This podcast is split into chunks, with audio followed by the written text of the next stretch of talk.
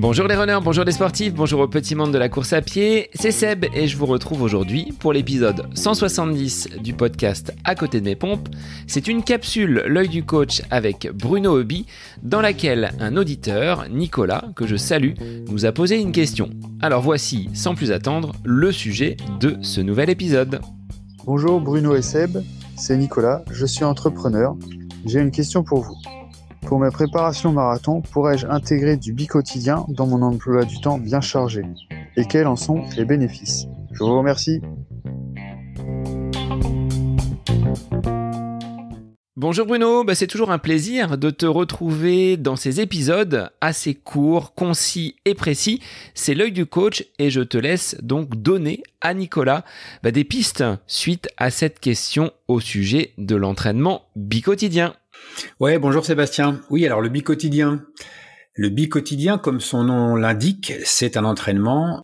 En fait, ce sont deux entraînements euh, par jour. Il y a même des gens qui font du tri-quotidien. Donc, euh, faire du bi-quotidien, c'est s'entraîner deux fois par jour.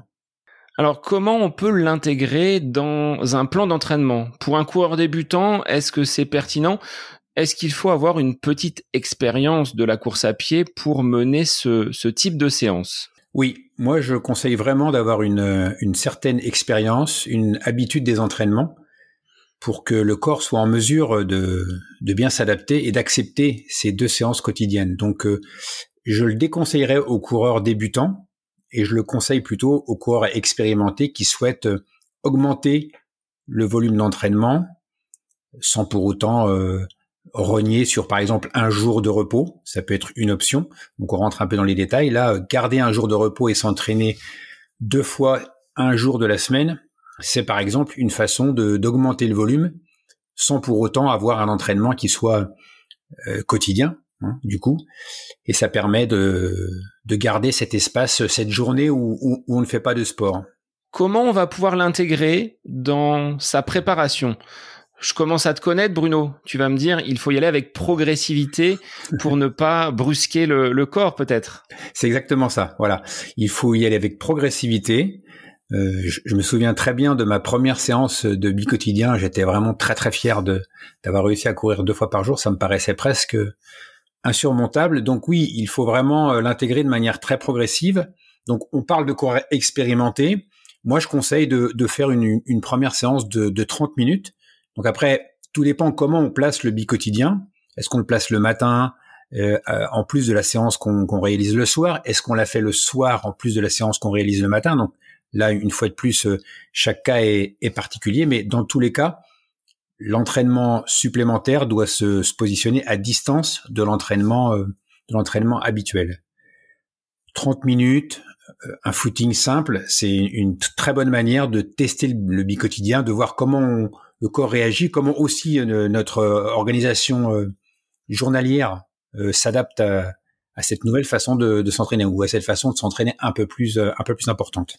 Alors justement pour cette mise en place du bi-quotidien, de deux séances dans la même journée, moi je voyais deux stratégies. Endurance potentiellement le matin et une séance spécifique l'après-midi, ou alors l'intensité le matin et la récupération le soir. Ça va peut-être dépendre du, plan d'entraînement. Voilà, exactement. Ça va dépendre du plan d'entraînement, ça va dépendre des objectifs euh, du coureur. Donc la séance qu'on va placer le, matin, c'est ce qu'on pourrait appeler une séance de, réveil musculaire. Il y a beaucoup de sportifs qui pratiquent ça euh, de manière euh, habituelle. C'est-à-dire que s'il y a une compétition le soir, en, ce moment l'été, il y a des compétitions le soir. Là, moi par exemple, j'ai fait deux compétitions à 19h30, 20h. Je suis allé courir le matin, donc c'était un, un, footing tranquille, un footing en endurance. C'était une forme de, de réveil musculaire, ce qui me permet éventuellement de moins insister sur l'échauffement après la compétition. C'est la même chose avec une séance d'entraînement. On considère que le matin, c'est un réveil musculaire, donc ça va permettre peut-être de gagner un petit peu de temps sur la séance du soir si on est euh, si on est un peu un, peu court au niveau du temps, mais c'est aussi une manière d'augmenter le volume. Donc on peut très bien conserver le même entraînement le soir et placer euh, la séance euh, de, réveil musculaire, de, mise en route le, matin. Alors le matin, on, va pas euh, revenir dans le détail sur les avantages de courir le matin. On, en a déjà parlé, mais c'est vrai que ça, permet de favoriser la lipolyse, aussi, donc de, mieux mobiliser les réserves de, graisse. Donc ça a aussi un intérêt sur ce plan, sur ce plan purement physiologique. Le soir, on peut considérer que c'est une séance un peu de récupération, de retour au calme. Dans les deux cas, que ce soit le matin ou que ce soit le soir, cette séance, elle s'effectue vraiment à allure lente, en, confort, vraiment, voilà ce que, j'appelle moi l'allure 1, c'est vraiment l'allure tranquille, l'allure de confort du jour. On va pas chercher à aller vite. C'est vraiment, voilà, de la récupération si on l'a fait le soir. Euh, bien souvent, si on a fait la séance le matin, que les jambes sont un peu chargées, la journée de travail, le soir, il vaut mieux aller doucement. On peut pas dire que ce soit un travail de pré-fatigue. On serait sur une allure beaucoup plus intense si on était dans ce dans ce cas-là où l'on veut euh, déjà entamer un petit peu le corps avant une séance de qualité qui interviendrait le, soir. Non, on n'est pas dans une optique de, de pré-fatigue. Pas en tout cas par rapport à une séance, euh, on va dire, de fractionné, séance de VMA, séance de MA.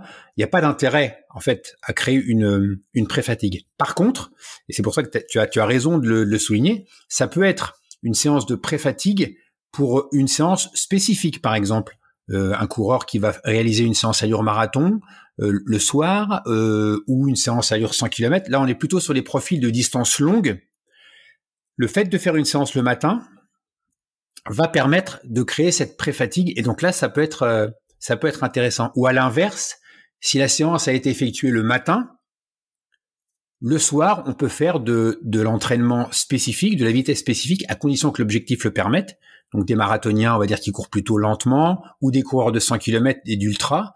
Donc on va faire de l'allure spécifique après avoir fait la séance le matin. Et donc là, on va travailler sa vitesse spécifique sur une pré-fatigue. Et là, c'est très intéressant d'un point de vue de l'entraînement, puisque la problématique des distances longues, c'est qu'on ne peut jamais reproduire à l'entraînement ce qu'on va faire le jour J. Donc là, c'est vraiment très très intéressant dans cette optique des distances longues. Alors, on en avait parlé avec Fabrice Kuhn lors d'un épisode sur euh, sa stratégie donc d'alimentation et de fonctionnement à glycogène bas.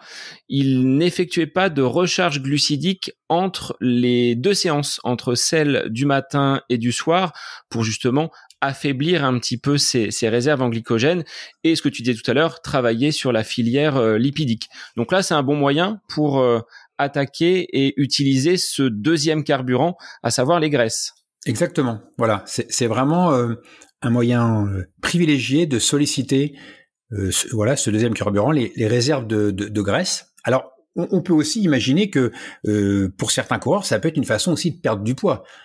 c'est une, une, occasion de mieux travailler ce système de lipolyse pour le coureur qui aura besoin euh, de l'activer pendant la compétition, et c'est le cas quasiment de tous les coureurs, mais bien évidemment plus pour les coureurs de longue distance, hein, marathon, 100 km, trail, ultra trail. Donc là, on est, on est, on est obligé, je dirais, de, de travailler cette filière lipidique.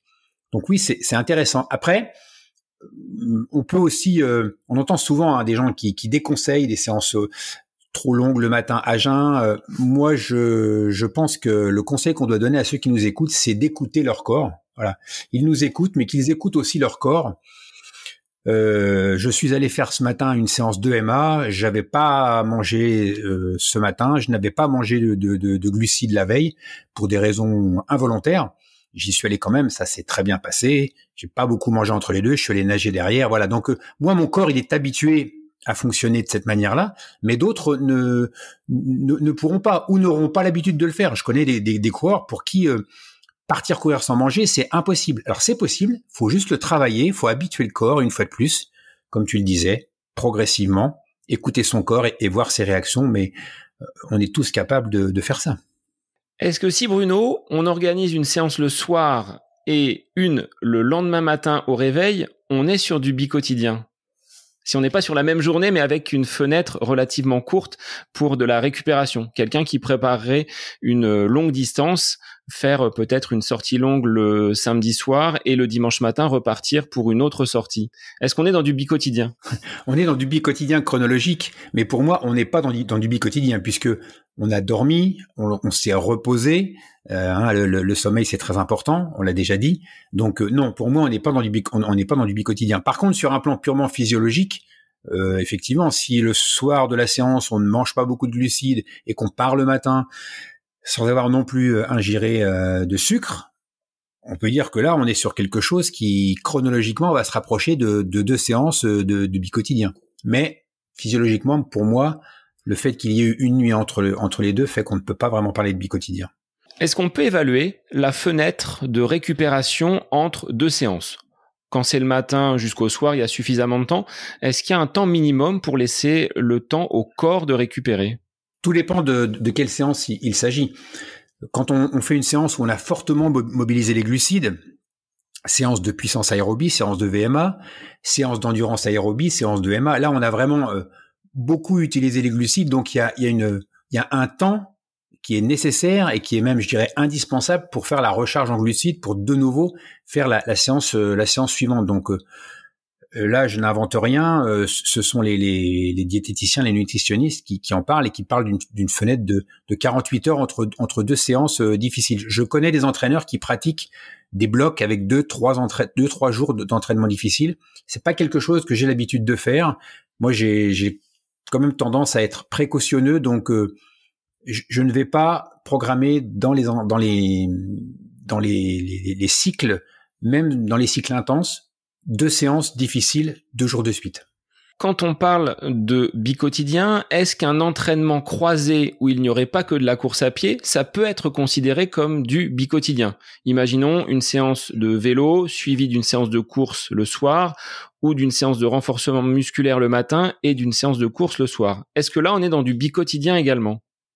Oui, pour moi, on, est dans du, on est dans du, dans du, bicotidien complètement. Ben, les triathlètes font du bicotidien, ils font même du tri quotidien, puis quand ils font natation, vélo et, et course à pied. Donc oui, on est complètement dans du, dans du bicotidien. Et donc l'idée justement, c'est d'essayer de, de structurer les entraînements de manière cohérente euh, entre eux. On ne va pas faire euh, une séance de course à pied euh, où on va solliciter la puissance aérobie ou l'endurance aérobie, et puis derrière une séance de natation ou une séance de vélo où on va reproduire la même sollicitation physiologique. Donc, euh, pour moi, le, le, le bicotidien, même quand il s'agit de deux sports différents, doit aussi prendre en compte euh, chacune des, des, des séances d'entraînement pour qu'elles s'articulent harmonieusement et que ça ait du sens dans l'entraînement et dans ce qu'on va rechercher au niveau des adaptations physiologiques. Est-ce que cet entraînement bicotidien, si on l'introduit avec une certaine progressivité, ce n'est pas un moyen pour stimuler et casser un peu la routine de l'entraînement? Est-ce que ça vient pas chambouler un petit peu les, repères que l'on prend et cette, euh, cette routine que l'on peut avoir dans l'entraînement? Oui, complètement. Et tout ce qui bouscule la routine et tout ce qui surprend l'organisme, euh, est intéressant. Donc euh, oui, ça, bouscule les habitudes et je trouve que c'est très bien d'ailleurs et il faut le faire. Euh, le, corps a, une faculté d'adaptation qui est exceptionnelle, le corps humain. Et donc, si on le bouscule, si on le chamboule, si on lui fait euh, subir entre guillemets des sollicitations auxquelles il n'a pas l'habitude de répondre, il va s'adapter, il va progresser. Pourquoi les triathlètes sont si forts euh, en course à pied? Quand, quand, quand, certains participent à des compétitions FFA, c'est parce que justement ils ont cette, cette capacité à, à s'entraîner deux fois, trois fois par jour et, à donc à répondre aux, différentes sollicitations physiologiques. Avant de conclure, Bruno, est-ce que tu aurais des points de vigilance à la mise en place de cet entraînement bicotidien? Alors point de vigilance, euh, bah, la progressivité. Hein, euh, on, va commencer par 30 minutes, puis 40 minutes, euh, progressivement monter la monter la durée.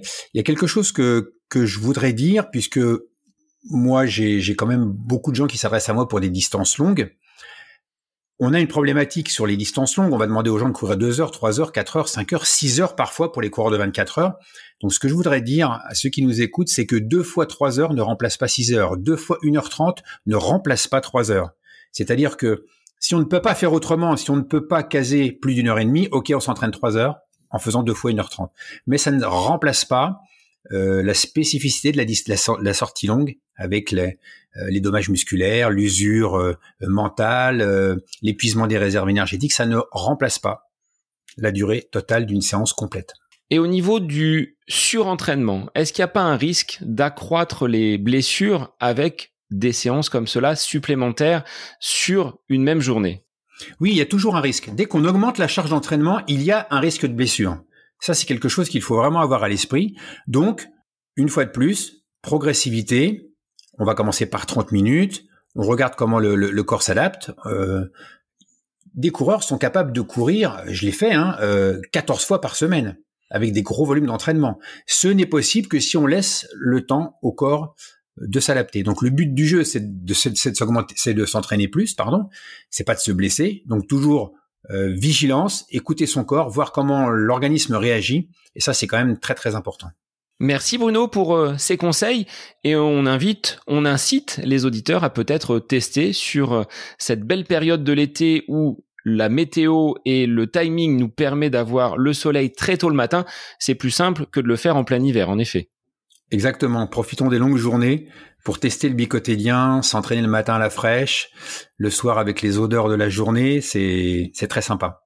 À très vite, Bruno, pour une nouvelle capsule. À bientôt.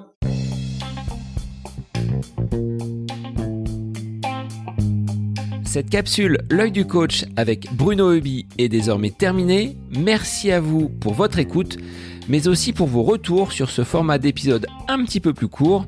N'hésitez pas à nous transmettre vos questions, vos interrogations via les différents réseaux, Facebook et Instagram. N'hésitez pas à nous soumettre vos idées d'épisodes pour de prochaines capsules. Belle semaine à vous